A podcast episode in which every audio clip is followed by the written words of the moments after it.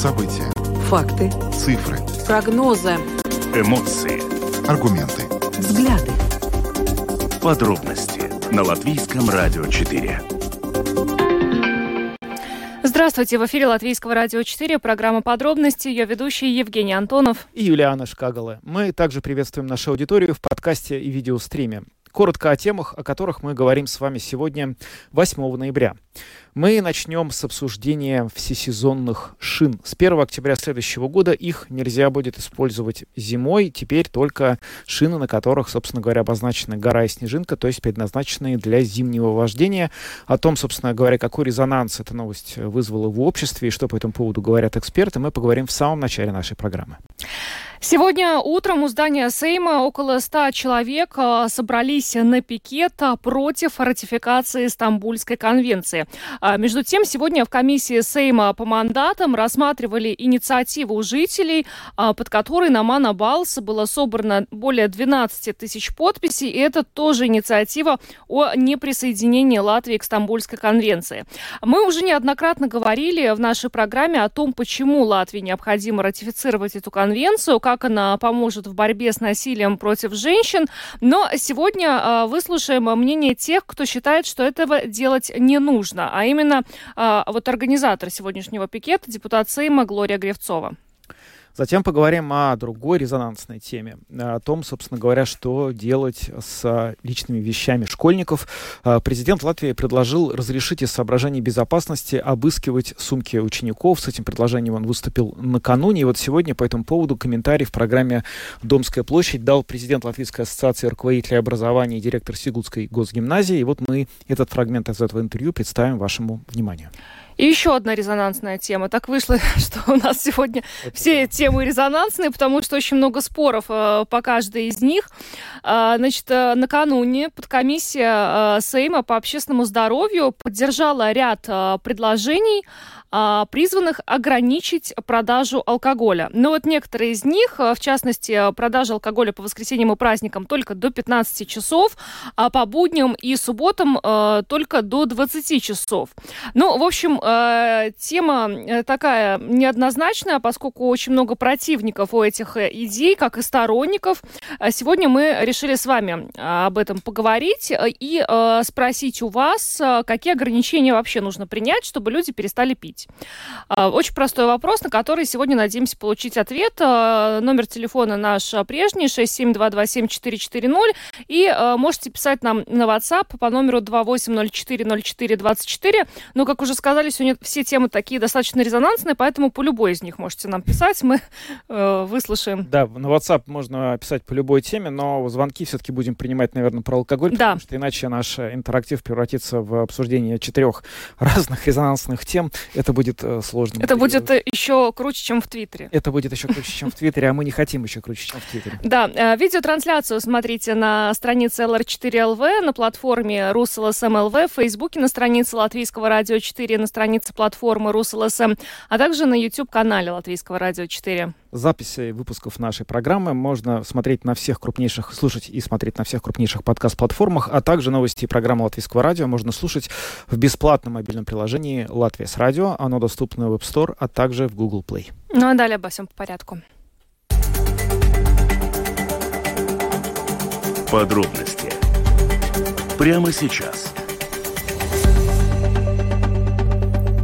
Программа подробности на Латвийском радио 4. С 1 октября будущего года в зимний период нельзя будет использовать все сезонные шины, а нужно будет для движения использовать специально предназначенные для езды в зимний период шины. А, и здесь нужно обратить внимание на важный нюанс – маркировка. Значит, э, должны быть установлены зимние покрышки, специально предназначенные для эксплуатации в заснеженных или обледенелых условиях и имеющие маркировку гора и снежинка. Вот эта гора и снежинка, э, эта маркировка, она не дает покоя людям, потому что э, то, что творится э, в соцсетях, мы вам сейчас расскажем. Просто э, у людей очень много вопросов на эту тему. Зачем, собственно, вообще это необходимо делать? Я думаю, что вообще многие автолюбители вообще впервые из этой новости узнали, что их шины маркированы горой и снежинкой. Просто покупают шины в соответствии с определенным погодным ну, временем и все. Но теперь, оказывается, нужна такая маркировка, которая, в общем, не везде есть. Да, ну в общем, э, как отреагировало общество на новость о том, что с 1 октября следующего э, года никакой всесезонки э, в зимний период? Значит, пользователь Дзинтерс пишет, на мой взгляд, должны быть веские доказательства тому, что шины с маркировкой M плюс S не подходят для зимы. Сейчас это выглядит как лобби дилеров шин, стремящихся увеличить прибыль. И здесь я хочу отметить, что очень много почему-то у людей, ну это как очередная теория заговора, было комментариев на тему, что это определенно лобби э, торговцев э, шин. Это на самом деле невероятно, до какой степени легко такие вот э, представления о том, что это не просто так, и кто-то наверняка на этом зарабатывает, насколько легко это распространяется в обществе. Но э, здесь сложно комментировать. Я никогда в жизни не, не слышал о существовании лобби как, каких бы то ни было шин, в какой вот. бы то ни было стране, но, наверное, теперь мы будем расследовать этот вопрос. Пользователь Твиттера, э, точнее соцсети X, которая ранее была да. Твиттером, Янис э, пишет, представил себе сцену, как полицейский ищет этот символ. Это реально очень интересно. Э, но имха, э, по моему мнению, любой нормальный и уважающий себя человек ездит на зимней резине, а не на какой-нибудь М плюс С пародии. А, пользователь э, с именем Став пишет. Я буду ждать от вас возврата денег за приобретенные мною шины, которые я не смогу использовать в следующем сезоне. У меня шины с маркировкой M плюс S, на которых имеется значок «Снежинка», но нет значка гора. Будем надеяться, что вы не попросите, чтобы на летней резине появился значок пальмы. Значок пальмы нужно будет прямо на литых дисках, видимо, ставить. А, пользователь Луиза, снабдив свое сообщение большим количеством расстроенных и плачущих а, смайликов, а, довольно с печальной иронией пишет, ничего страшного, буду весь год ездить на зимней резине, пока вы и ее не запретите. И Артур считает, что это недальновидное решение в контексте климатических изменений. Зимы становятся короче, морозных дней меньше, снег снежных дней тоже меньше, но шины зимние. Да, ну, в общем, а, такая палитра мнений. Люди недоумевают, не понимают и, в общем, выглядят э, расстроенными. Ну, для меня лично вопрос э, э, этих шин упирается в то, у меня есть машина, но у меня нет зимних шин. Я теперь думаю, а где мне? У меня нет гаража. Вот где я буду, собственно говоря, если вдруг меня заставят их купить, где я буду их хранить? Я знала о чем нужно спросить, э, Яниса Ванкса, которого так. мы сегодня вообще попросили э, прокомментировать э, вот это решение, которое вчера приняло правительство. Янис Ванкс, директор школы безопасной езды, рассказал, чем зимние шины лучше всесезонных и где их хранить. Отлично если не брать во внимание э, вчерашнее решение правительства, как вы, в принципе, относитесь к всесезонным шинам? Ну, в принципе, я всегда говорил, что то, что э, годится всему, не годится ничему, да.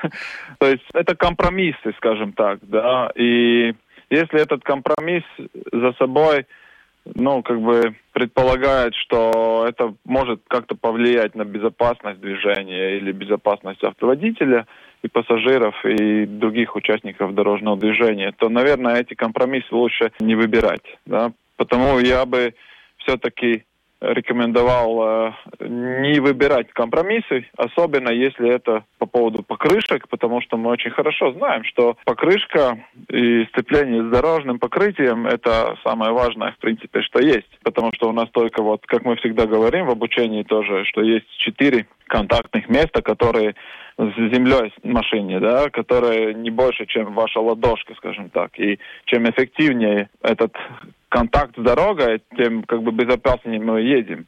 И если есть аргумент, ну, тут есть разные аргументы, почему люди все-таки выбирали все сезонные покрышки, да, это как бы с идеей, что это будет дешевле. То есть, ну, что я ставлю один комплект, и я еду и зимой, и летом, как бы, ну, вот, экономлю деньги на этом.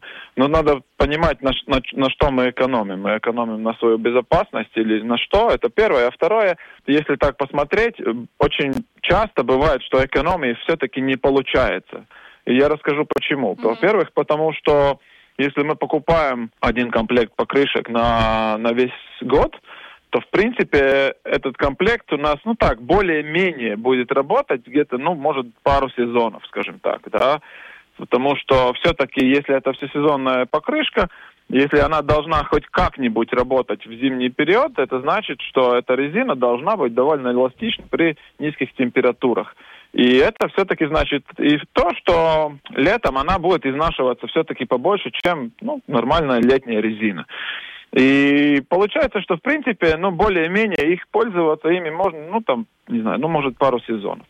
Если мы покупаем комплект э, летней резины и покупаем комплект зимней резины, то, в принципе, мы четыре сезона можем довольно безопасно передвигаться. Это, конечно, зависит от э, пробега машины, сколько много мы едем и так далее. Но, в принципе, да, в среднем, если брать, то каких-то четыре сезона, на летнюю резину даже, может, и пять, мы можем как бы кататься и кататься намного безопаснее, да, и в конце концов получается, что тот, тот же комплект на две, два сезона, да, и, ну, как бы, потому это критерии такие, ну, ну, это как бы не выдерживает критики, вот этот этот аргумент, что вот я как-то сэкономлю. Ну, во-первых, я не сэкономлю, а во-вторых, это все-таки наша безопасность. Ну вот потому, как бы я все-таки хотел бы, чтобы автоводители использовали летнюю резину летом и зимнюю зимой.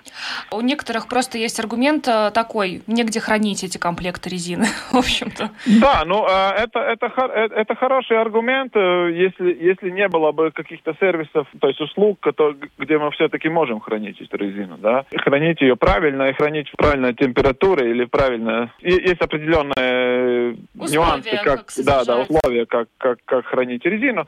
А, и, ну, да, это, это, конечно, платная услуга, если у нас самих нету где ее держать, но это, это не те, не, не такие большие деньги, чтобы, мне кажется, чтобы, ну, про это как-то беспокоиться. Да, это, это решаемая ситуация. Янис, вы уже сказали, что сцепление – это очень важный такой момент, э, который да. влияет на безопасность. Есть ли вообще вот какая-то статистика, какие-то данные, э, насколько чаще э, в зимних условиях происходит ДТП с участием автомобилей, которые используют не зимние, не зимние шины, а всесезонку? Ну, к сожалению, нет у меня такой статистики. Единственное, что я могу вам рассказать, это чисто вот практическая тема, когда мы зимой э, ведем обучение безопасной езды, и к нам приезжают люди на своей технике, на, на резине, и там очень хорошо видно, э, когда приезжает, то есть, ну, есть задание, скажем так, там экстренное торможение, уход от препятствий и так далее и тому подобное, и очень четко видно, кому получается выполнять эти задания, когда хорошая резина, и у кого это не получается, если это всесезонная резина или очень хорошо, ну, очень ну, сильно поношенная зимняя, которая, например, на эти как бы разрешенные 4 миллиметра как, как у нас есть, чтобы пройти техосмотр, да, это сразу очень видно, э, что задание на такой изношенной или не, не хорошей зимней резине, что очень трудно эти задания выполнять автоводителям. Ну, там это не только, конечно, вопрос резины, это бывает часто, что, например, у, ну, в принципе, уже у большинства автомобилей в наше время есть э, эта система АБС, которая ан- антиблокировочная система тормозов, и бывает часто, что это система вышла из, ну, он не работает, скажем так, там или какой-то датчик поломан, или, или какая-то другая ситуация, ну, горит лампочка АБС в панели, что значит, что, скорее всего, эта система не работает. И из-за этого тоже получается блокировка тормозов, и автомобиль, в принципе, на скользком покрытии неуправляемый. Там, там тогда надо очень умело работать тормозами. Ну, там есть свои нюансы, скажем так. И вот э, э это все, вот, вот как бы система, которая вышла из строя АБС, плюс некачественная или изношенная, или всесезонная покрышка, в конце концов, ну, я бы сказал, там даже в 90% случаев человек не может выполнить задание, которое в нормальном техническом состоянии автомобиль с нормальной покрышкой может это сделать довольно легко. Янис Ванкс, директор школы безопасной езды, сегодня прокомментировал для нас, э, собственно, его взгляды на то, как, э, почему обосновано вот это вот решение требовать, чтобы автомобилисты зимой перемещались только на шинах, которые соответствуют зимнему сезону. Ну и аргументы его тоже, конечно, понять можно. В конце концов, э, кто, чем бы был бы нормальным директором школы безопасной езды, если бы не говорил о том, что более безопасно ездить на специальных шинах. Но есть все-таки довольно, вот мне кажется, серьезное зерно полно здравого смысла в этих аргументах, что реально, ведь мы же говорим о потеплении, да, глобальном.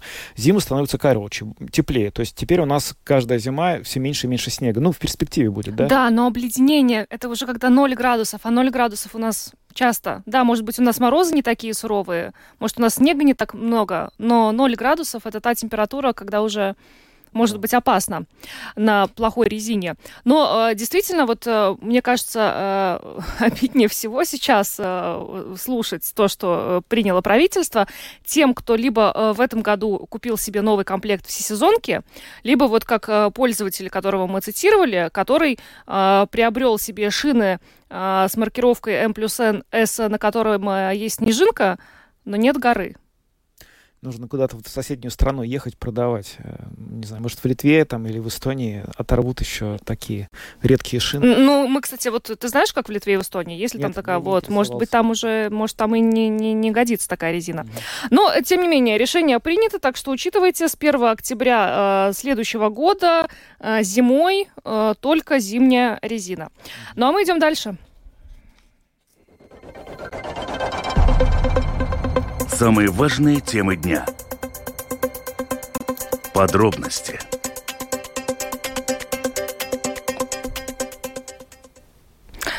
Более ста человек сегодня э, собрались у здания Сейма э, на пикет против ратификации Стамбульской конвенции. Организатор этого пикета, депутат э, Сейма э, Глория Гривцова, которая э, в парламенте является независимым депутатом, но сегодняшний пикет она организовала э, как э, представитель э, партии объединения Младолатыши.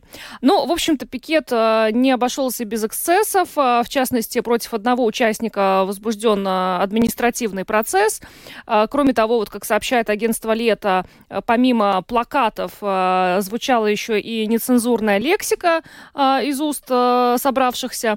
Вот. Ну и потом все как бы стали уже расходиться, но мимо проходил министр иностранных дел Криши Нискаринч, и это побудило всех собраться снова, потому что, потому что Криша Нискаринч недавно высказался на эту тему. Он сказал, что, и мы об этом тоже неоднократно в нашей программе говорили, очень много стереотипов существует в отношении Стамбульской конвенции, и вот Криша Евгений Скаринш, э, говоря об этих стереотипах, сказал, что, э, скорее всего, это вот люди, ну, под влиянием российской пропаганды распространяют, э, ну, разную неправдивую информацию по поводу конвенции. Ну, собственно, это некоторым представителям вот в Сейме, ну, оппозиционным не понравилось, там, из подписи собирали за отставку Каринша, в общем, да. Интересно было. Ну да, но здесь, конечно, тут, э, как сказать, с одной стороны, э, есть что-то и в той, и в другой да, точке зрения. Э, не хочется просто впадать в такую крайность, когда какая-то точка зрения не самая, там, скажем так, вот, э, которая идет против того, что сейчас предлагается сделать, она сразу списывается на кремлевскую пропаганду. Ну, вряд ли, наверное, это всегда так. Но, с другой стороны, действительно удивительно, как совпадают вот некоторые э, вот концепции, которые излагают э, противники Стамбульской конвенции, с теми концепциями, которые излагают, э, собственно говоря, противники э, ценностей, которые Стамбульская конвенция э, отстаивает, например, в России. Это действительно очень часто э, очень близкие вещи, и в этом смысле какая-то вот, ну, такое зерно в этом есть. Надо сказать, мы сегодня э, хотели, ну, э, наша, наша позиция по Стамбульской конвенции, она известна, и мы всячески поддерживаем принятие этого документа, считаем, что он просто необходим, много раз говорили э, в нашем эфире и давали слово тем, кто, собственно, э, объяснял, почему это важно. Но вот сегодня мы решили поговорить с человеком, который против, то есть, собственно, с самой Глорией. Вот, потому что раз она это все организовала, у нее же, наверное, есть какие-то доводы, почему это все, ну, как бы вот не нужно. И мы с ней пообщались, это был такой довольно динамичный, интенсивный диалог. Давайте послушаем, как это было. В Латвии очень высокий уровень домашнего насилия, и за время он становится даже выше. Э, в пандемии очень большая была проблема. И до сих пор имеющимися законодательными средствами эту проблему не удавалось никак решить. А, Стамбульская конвенция, этот вот документ, она выносит проблему систем домашнего насилия на уровень э, государственный, и к ней обращается более такое системное внимание. Но разве вы выступаете против того, чтобы государство имело такой инструмент, чтобы системно бороться с э, домашним насилием? Ну так давайте сразу выключим этот э, способ манипуляции, потому что у нас и сейчас борьба с домашним насилием, это государственная задача. И у нас есть все законы, прописаны в законодательстве, чтобы защитить женщин, детей и любого человека, любого, любую персону от насилия. Но Она вы понимаете, защищает, что, да? что проблема у нас не в законах, потому что законы у нас есть. Проблема mm-hmm. у нас в работе полиции. Нам нужно работать над этим, нам нужно повышать зарплату для, для полицейских работников, нам нужно повышать их уровень работы, что, капацитаты, чтобы они лучше проводили эту работу, потому что проблем с законом и законодательством у нас нет. И это конверсия. Вы думаете, что дело именно в деньгах? Если им поднять зарплату, то они будут обращать на проблему домашнего насилия больше внимания, а сейчас на нее не обращают? Ну, слушайте, они работают так, как они могут, так, как они умеют. Это значит, что где-то мы не доработали в этом, именно в этом вопросе. Но вот понимаете, вот сейчас возьмем, возьмем тот же самый полицейский эту конвенцию в руки, а что изменится? Вот что изменится при тех условиях работы, которые есть сейчас? Ничего а не то, что с полицейского благодаря этой конвенции государство будет иначе спрашивать. То есть э, смысл просто в том, что, что сейчас, например, за убийство, которое полицейские не расследуют, с него строго спрашивают, а за домашнее насилие не так строго. И получается, что есть какая-то вот градация. И конвенция восстанавливает более такую, ну что ли, жесткую систему, в которой полицейские будут обращать на это внимание, хотя, безусловно, повышать им зарплату, конечно, тоже нужно. Нет, ну давайте будем корректны. Конвенции не особо об этом. И сейчас тоже полицейские несут ответственность за то, что они допускают халатности, не работают и не исполняют свои обязанности. Конвенция – это еще и иде идеологическая война. Это то, что нам, людям, неприемлемо. Это гендерная политика. Именно это, именно против этого мы вступаемся. И те партии, которые говорят, что мы примем э, конвенцию Ар-Атруна, слушайте, давайте прочитайте 78-й пант этой конвенции. Некадас Атрунас Нау iespējamas конвенции. Эта конвенция будет выше нашего законодательства. Понимаете, против чего я вступаюсь? Я, про, я вступаюсь против того, чтобы интегрировать нашу образовательную и юридическую систему э, социалодзимуму. Вот против этого я вступаюсь, а не против насилия. Если бы эта конвенция была бы только о насилии, у нас не было бы вопросов. Эта конвенция не только об этом. Эта конвенция подрывает ценности un pamatvērtības с нашей страны. Она подрывает памятвертības нашей конституции, где написано, что такое семья. Вот об этом речь. Ну, на самом деле, а тут, том... уже, тут уже вы немножко как-то некорректно говорите, она никаким образом не уничтожает понятие семьи, и, собственно говоря, она не обязывает даже образовательные учреждения, ну, как-то, что ли, там, э, включать вот это все и менять. И речь идет о том, что э, нельзя навязывать даже на школьном уровне определенные социальные роли мальчикам и девочкам. Ну, и, наверное, вы с этим тоже могли бы согласиться, ведь вы же вот, вы женщина, которая работаете в политике, да, и вы наверняка сами или ваши коллеги не раз сталкивались с тем, что зачастую и в политике, и в экономике к женщинам и мужчинам проявляются разные, предъявляются разные требования, на них по-разному смотрят, да. Иногда даже бывает такое, что на одной и той же позиции мужчинам и женщинам платят разную зарплату за одну и ту же работу, просто потому что у них разный пол. Это же ведь несправедливо, как вы считаете? Слушайте, но это не о том. Это, это, это совсем другое. Тоже. Это я об этом тоже. Давайте я вам объясню на латышском языке, может, если на русском Давай. непонятно. Социализимуму и mūsu izglītības система. Давайте определим, что такое социализимумс. У нас есть только два пола, мужской и женский. Давай определить, давайте определим, что такое социализимумс. И вот, ну, вот все э, это... Вот, сейчас очень глубоко это просто уйдем. В, да, я понимаю, что вы сказ... говорите, но просто вы тоже должны, вы же читали наверняка конвенцию не раз, там четко написано, что э, социал, вот это понятие социального, социального гендера не связано с понятием пола. Пол, он от Бога, он от рождения, он один, будет всегда есть и будет мужской и женский пол. С этим никто ничего не сделает, это биология. Другое дело, что в социальном плане люди могут играть какие-то другие роли, и речь не о том, что у нас в школах теперь будут навязывать социальные какие-то, ну, не знаю, искусственные ограничения. Речь идет о том, чтобы создать среду законодательную, образовательную, в которой, в частности, будет меньше возможностей для дискриминации. Вы в целом ну, да, каждый, такое? Да, каждый это трактует так, как ему выгодно в данной ситуации. Я эту проблему вижу так. 45-й пант, где все конкретно описано. Так же самое Гревио. Что такое Гревио и как это возможно, что какие-то организации извне будут внедряться и контролировать э, нашу систему. Вы что, вы о чем говорите? Это подрывает, это подрывает демократические принципы и независимость нашей страны. Это а мое мнение. только здесь подрывает? Подождите, ну хорошо. Ну вот у нас сейчас э, был, был доклад Финсен про банковскую систему Латвии. Можно сказать, что каким образом вот иностранные финансисты вмешиваются в нашу систему и навязывают. Также никто не говорит. Или есть Слушайте, куча рекомендаций Совета Европы по языковым проблемам.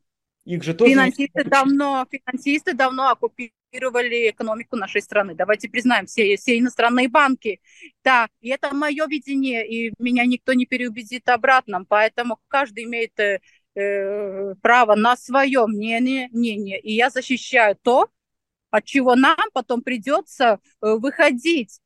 Турция. Турция уже не Стамбульской конвенции. Польша сейчас начала процесс выхода. Вы видите, что творится в Польше. Поэтому вот скажите, пожалуйста, вот почему? Ну, вот давайте на Турцию равняться процессы. И каждый вот это видит по-своему. Я вижу это, что это против, и это будет угроза в перспективе. Но мы же не можем утверждать, что все будет именно так, как вы сказали. Потому что еще мы, нам дополнение идет закон о партнерстве, который ну, это, это немного другое. Давайте, Даша, давайте это тогда, поскольку связано. самое это главное, очевидно, для чего мы сейчас с вами общаемся, это проблема домашнего насилия, которая в Латвии реально большая, да, и вот э, был очень громкий случай в начале этого года, когда женщину после э, много, многих лет преследований убил ее бывший сожитель, э, и никто ничего не смог сделать, и полиция не обращала внимания. Вы в целом... Ну так скажите, считаете... почему тогда полицейские не ответили по закону? Почему никто не обратился в полицию? Почему? Потому что Может по закону это раз... халатность, и человек должен отвечать. И э, слушайте, искать оправдание тому, что как бы было, если бы что, у нас есть все законы. И эти законы нужно исполнять. У нас достаточно серьезные законы. И мы хотели принять даже поправки в этих законах, чтобы ужесточить наказание – и есть Я согласен, поправ... что их нужно исполнять. Но если сейчас вы, как законодатель, видите, что определенные законы не исполняются, определенные меры, которые должны приниматься, не принимаются, и те меры, которые законодательно есть, они не работают, разве это не означает, что есть основания попробовать что-то другое? То, Нет, есть основания, есть основания. И там это да. работает. Есть основания эту систему, которая уже построена, улучшить найти ошибки, ошибки уже найдены, и эту систему исправить. Зачем нам ломать то, что уже работает? Это просто нужно исправить, а не просто сразу выкинуть работу 30 лет в мусор.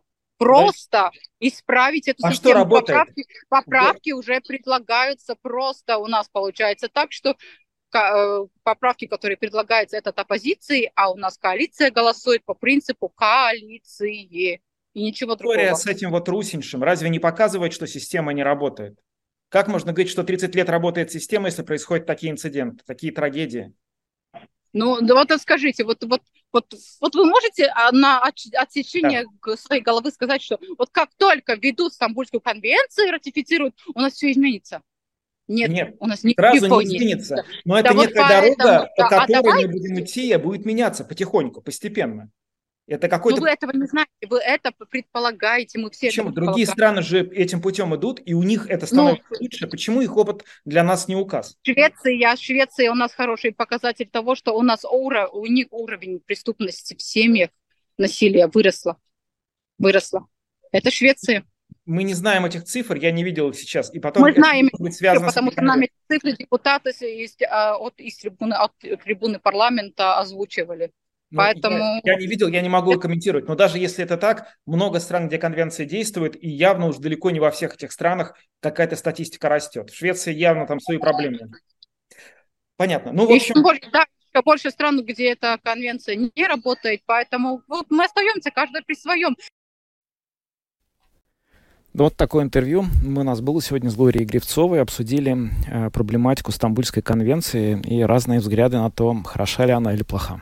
Ну, каждый остался при своем. А в результате, ну, так всегда происходит, наверное, по каким-то таким острым вопросам, э, как э, вот Стамбульская конвенция или а, партнерские союзы, да, это вот завтра предстоит еще в Сейме, там дискуссии будут, конечно, тоже очень жаркие на эту тему. Но стоит отметить здесь, что в 2021 году еще Конституционный суд а, признал, что Стамбульская конвенция соответствует а, Конституции. И, как мы уже вам сообщали некоторое время назад, Стамбульскую конвенцию отправляют уже на ратификацию в Сейм. Конечно же, мы там услышим еще очень много и за, и против, и, наверное, со стороны Глории Гривцовой, которая сегодня организовала этот пикет. Но действительно есть очень много таких вот нюансов в этой Стамбульской конвенции, а, которые вот как-то выворачиваются таким образом, что она идет в разрез э, с нашими ценностями.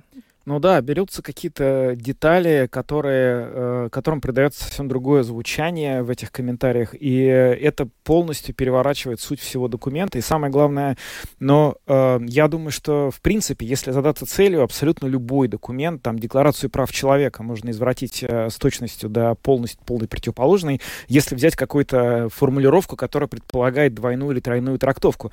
Но это юридический документ, в нем всегда будет возможность для трактовок. Есть некий дух документа, есть э, суть проблемы, с которой он пытается бороться. И э, с учетом того, что по показателям домашнего насилия Латвия, ну, к сожалению, вот э, в голове Э, в печальном вот этого, этого печального списка, да, одна из наихудших э, статистик э, среди Европы, если не худшая сейчас, я видел только за 21 год, когда Латвия была, просто занимала последнее место в Европе по этому показателю.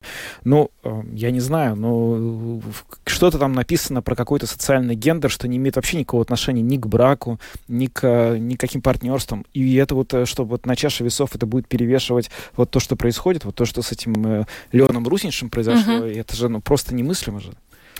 А, ну что ж, мы об этом еще поговорим, а, когда Сейму предстоит ратифицировать эту конвенцию. Идем дальше. У нас а, впереди еще две очень резонансные темы.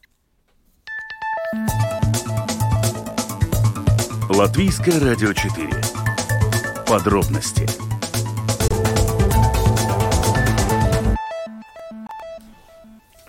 Ну, а теперь а теперь поговорим про то, собственно говоря, что будет происходить с личными вещами школьников. Вот президент Латвии Эдгарс Ренкевич подал Сейму законодательную инициативу по обеспечению безопасной среды в школе. Предполагается, что э, в школах директора смогут э, обыскивать сумки учеников при определенных условиях. Да, президент а, акцентирует внимание на том, что безопасность а, в образовательном учреждении должна быть приоритетом, который, без которого невозможен качественный а, процесс обучения. И также президент подчеркнул, что право чувствовать себя безопасно в школе имеют и педагоги, и ученики, и остальной персонал учебного заведения.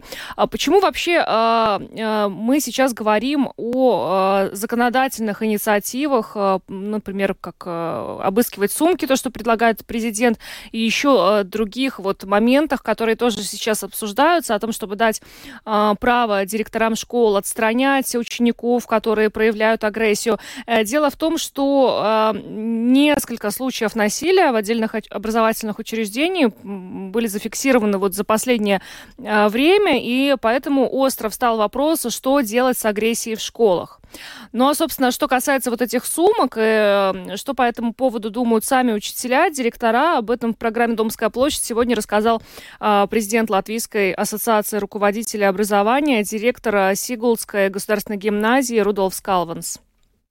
Большое спасибо господину Ренкевичу, президенту, что он как бы нашу, нашу долгожданную э, идею наш, нашей ассоциации, и Лизды, и других директоров ну, воплотил, и, и его канцелярия как бы э, сделала эту административную работу и, и просто тоже как бы лобби этого вопроса с, с президента. Это очень А хорошая, почему это такая долгожданная инициатива, как вы говорите? Школа не имеет никакого права, э, если даже есть какая-то э, информация, то, что э, какой-то там э, ну, скажем так, парень, да, э, ученик принес э, что-то в школу, кто-то видел какие-то предметы, не знаю, там, газовый пистолет, нож э, и так далее, и так далее. Ну, как, как пример только, да. Мы должны в первую очередь, да, э, э, получить как бы право звонить там маме, да, она должна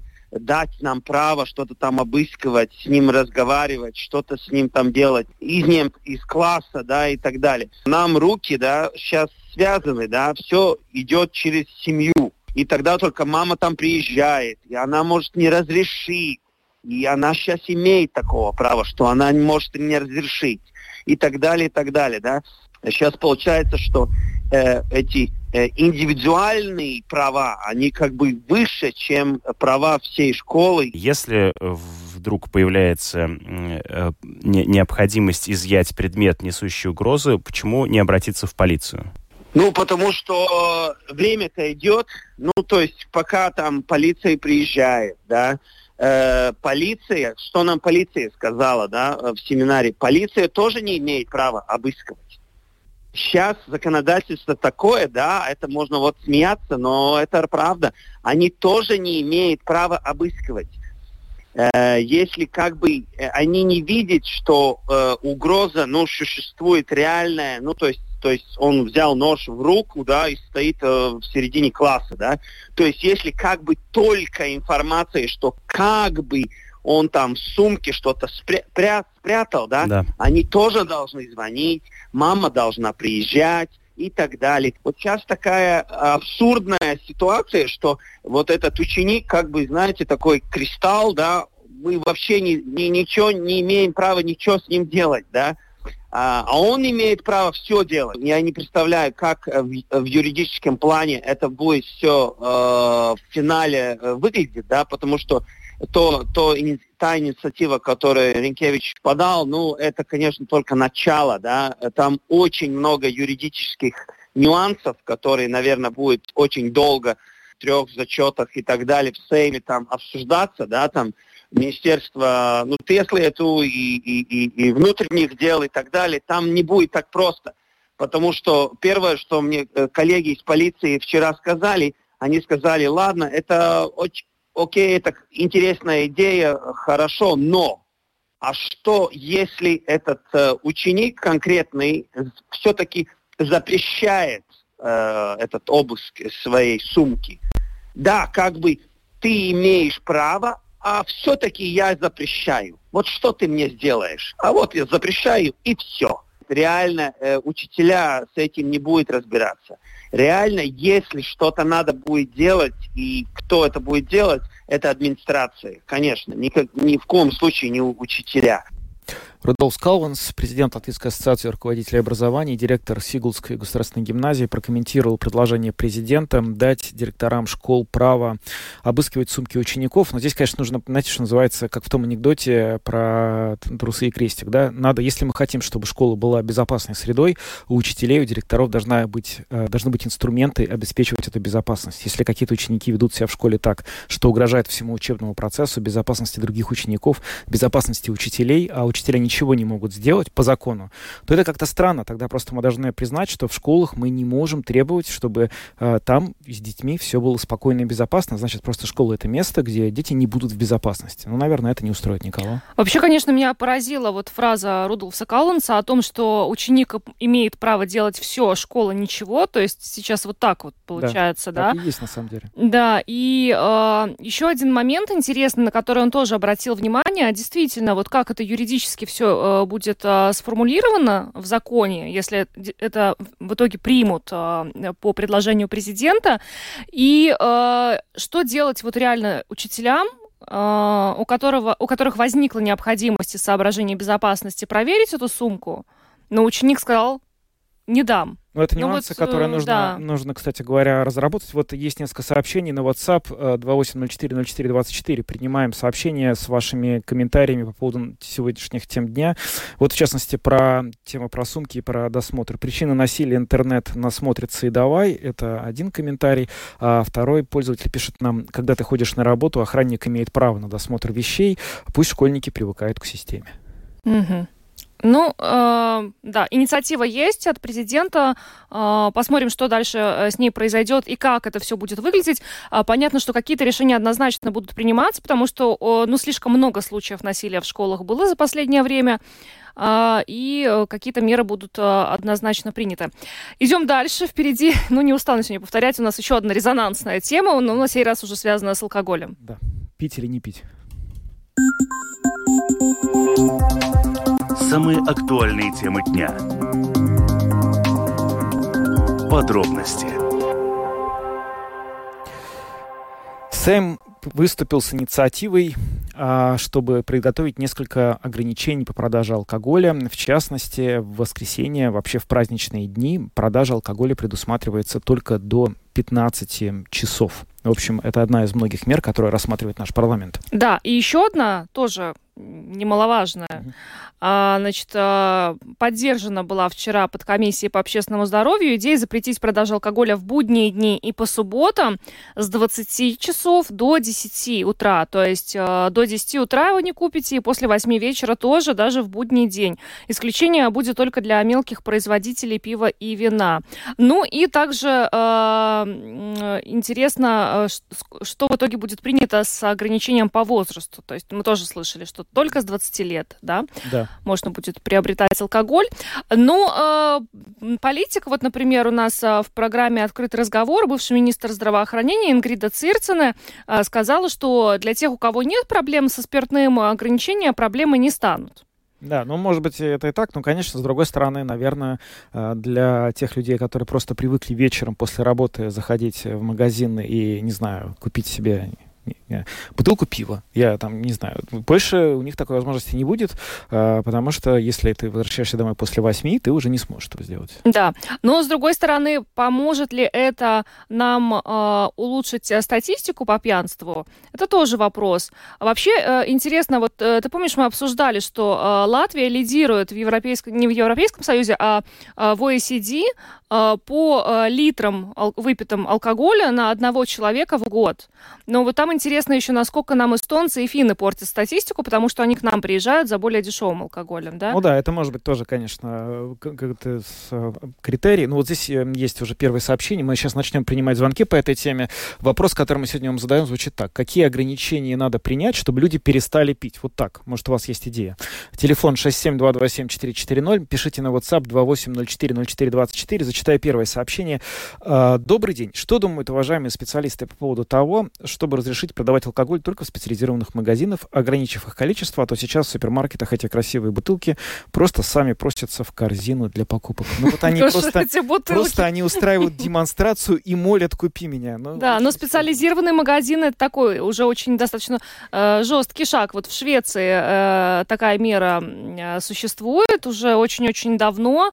Э, интересно вообще было бы посмотреть на их статистику, как у них снизилось употребление алкоголя после того, как вот у них только в специализированных магазинах. Швеция? Да. Там целая история. Э, может быть, э, как-нибудь поговорим об этом. Э, здравствуйте. Здравствуйте. Говорите, ну, пожалуйста. я скажу, что это самое насчет алкоголя. У нас же были уже такие случаи. Вообще, помните, сухой закон был. Ну и что, люди перейдут на самогон. Это сам, ну будет не одну бутылку он будет брать, а три бутылки, чтоб на это. Поэтому ничего это так не дает. А вот я хотел бы добавить бы к этой. Надо бы людям какое-то облегчение бы сделать. Так. А тут наоборот, сейчас вот про номера, про эти. У нас же 30% едут на снежинки. Так, и А, поэтому и хоть, хоть по техосмотрам хотя бы. В Литве, в Эстонии раз в два года.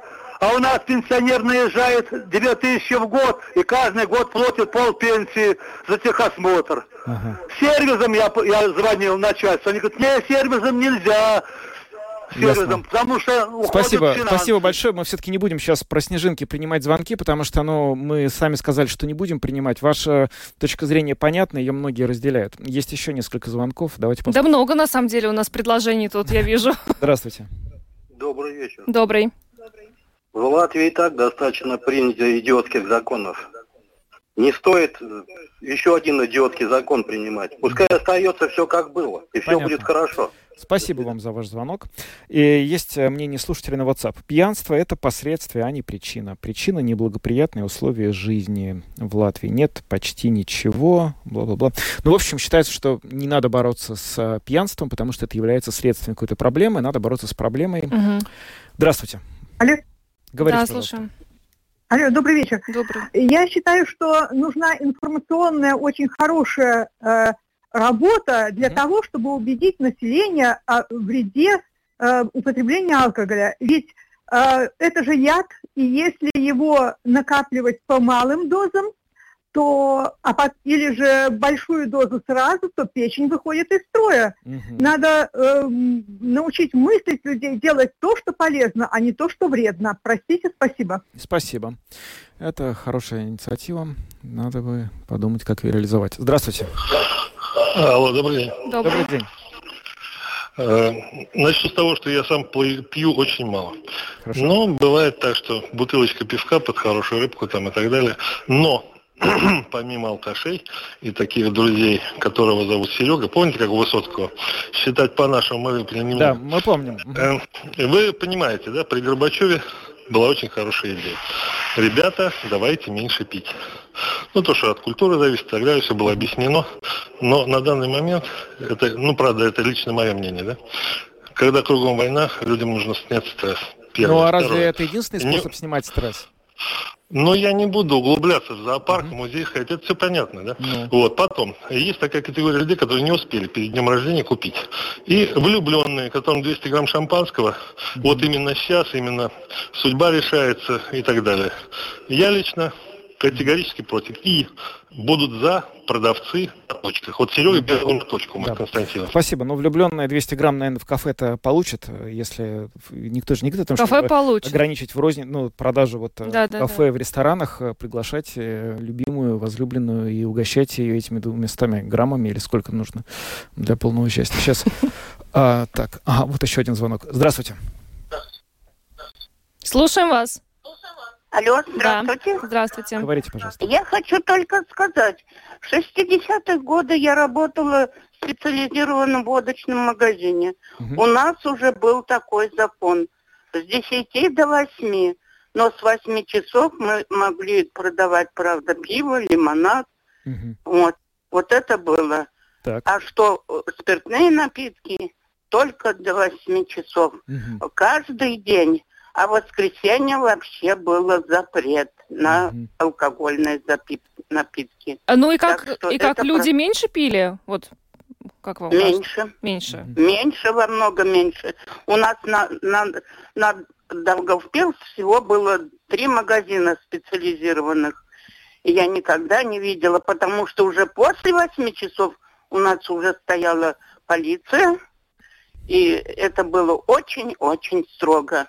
Очень строго. Мгм. Так что надо все-таки дисциплина. Спасибо. Спасибо, что поделились.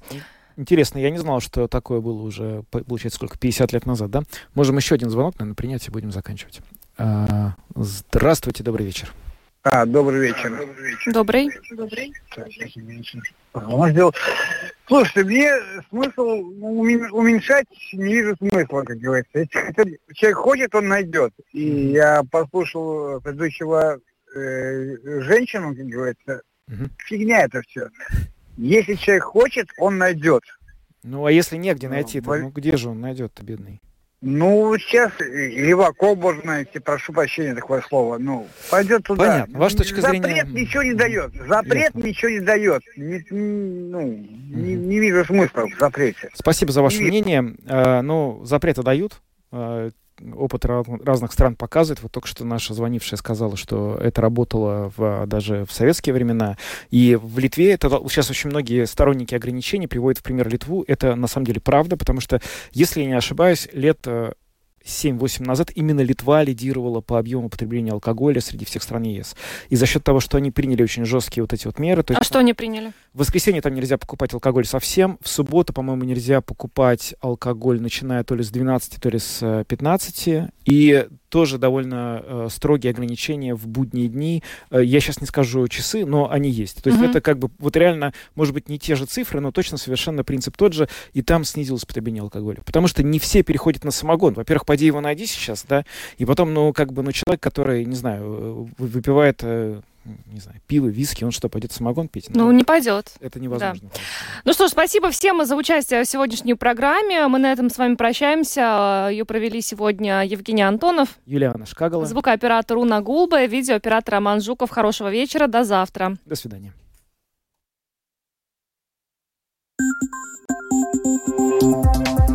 Самые актуальные темы дня. Подробности